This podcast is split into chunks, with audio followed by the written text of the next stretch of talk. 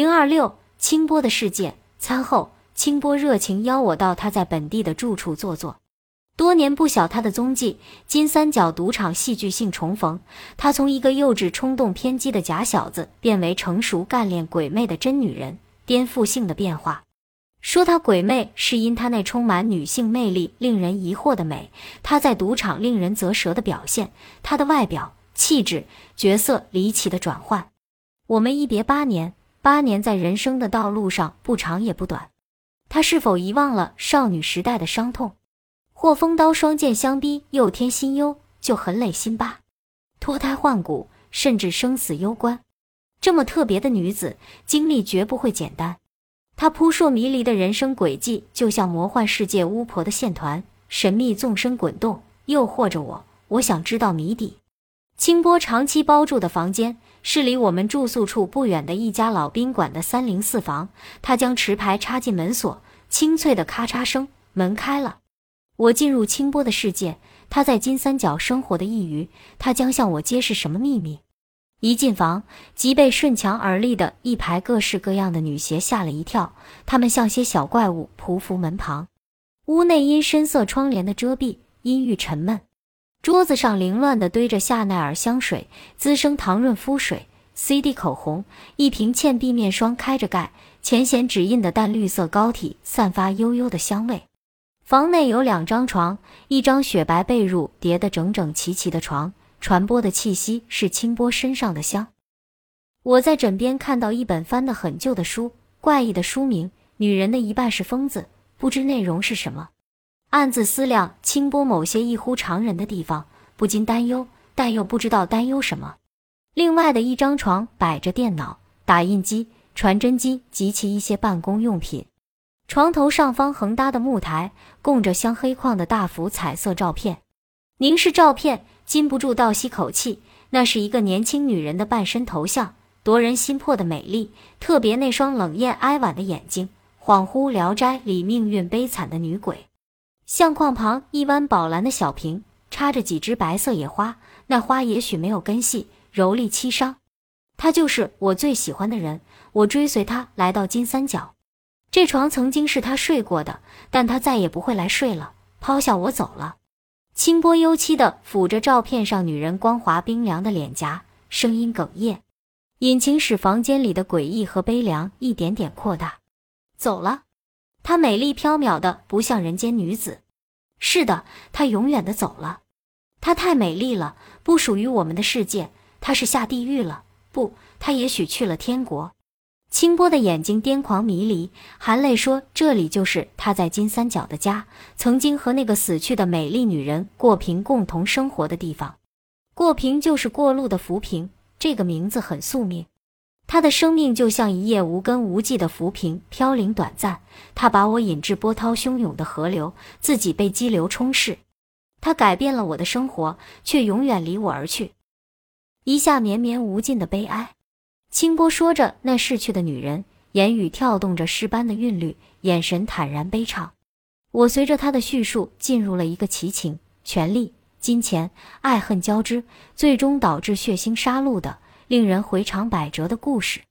郭平是中国四川成都人，某大学外语系的高材生。大学毕业那年，父母离异了。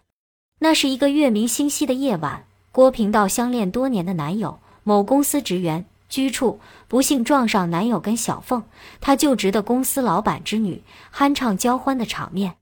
郭平不相信眼前的事实，傍门呆立，泪如泉涌。男友竟对郭平说：“你不要怨我。”我和小凤结婚可以少奋斗二十年。郭平悲愤之极，拿起了桌上的水果刀，一刀扎进恋人的身体。看着恋人腹部流血，肠子红白相间，惊恐的小女子，郭平和小凤拨响了急救中心的电话。医护人员及时抢救，挽回了郭平男友的性命。男友意念旧情，保护郭平免受法律制裁，声称自己喝醉酒失手自捅一刀。郭平抚摸着睡在病床上的恋人，缝了三十八针的伤疤，哭了又哭，求了又求，希望恋人能够回心转意。悲痛欲绝似梨花带雨，确实让恋人心痛。平，我爱你，我真的很爱你，但我是男人，我需要的不仅是爱情。我和小凤结了婚，就能拥有自己的公司、汽车、豪宅。我们俩结婚只能过穷日子，没有钱的日子暗淡无光。平，现实点，你那么漂亮，找有钱人对你来说很容易。你今后一定要找个大款，享尽荣华富贵。他抚着过平俏丽的被泪沾湿的面颊，认真的一字一顿。男友一席话，像把沉重的铁锤击碎了郭平的爱情梦幻。他抹尽泪水，像是静梦的碎片，收藏冰凉的心，毅然决然离开负心的恋人，离开那块令人心碎齿寒的地方，远走他乡。过平残酷的初恋改写了他的生活轨道，宿命的话不是改写，或许这是他必然的经历。上天赐予他美丽，让他的命运充满结束与偶然性，注定他要迷惑，在金钱色欲中幻灭。郭平辗转到了昆明一家外资企业工作，清波恰好也在这家公司工作。他俩的相识是在那令人愁思回顾的秋天。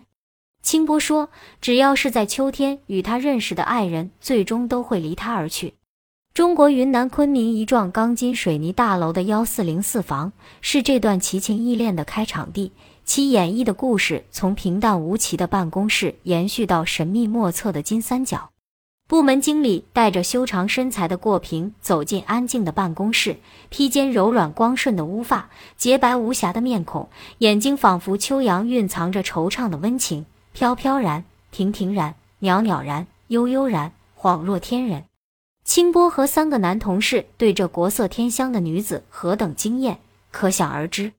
清波的心突然痛了，一味的想：这个女子好像与我前生相识，她为什么忧伤？这么好看的人儿，还会有不顺心的事吗？就在清波凝视过平，就在清波感觉心灵钝痛的瞬间，他知道自己无可救药的喜欢上了这个女人。一个身心受过男人摧残的女人，一个灵魂受过男人背叛的女人，都有难以言说的痛苦。对男人畏惧和痛恨将他们的命运连在一起。郭平与清波相见恨晚，情同手足，形同姊妹。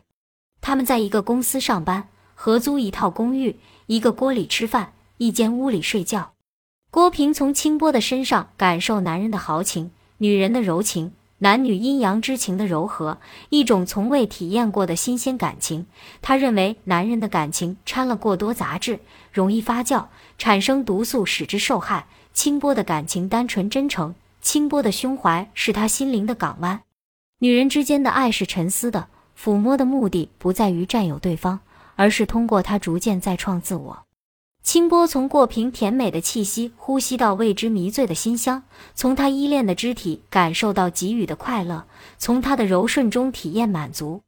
清波不仅一次狂热地对郭平说：“我愿为你分忧解愁，在所不辞；我愿与你风雨同舟，患难与共；我愿永远对你好；我愿永远陪伴你。”清波自己身为女子，却未能做另一个弱女子的保护者，引以自傲。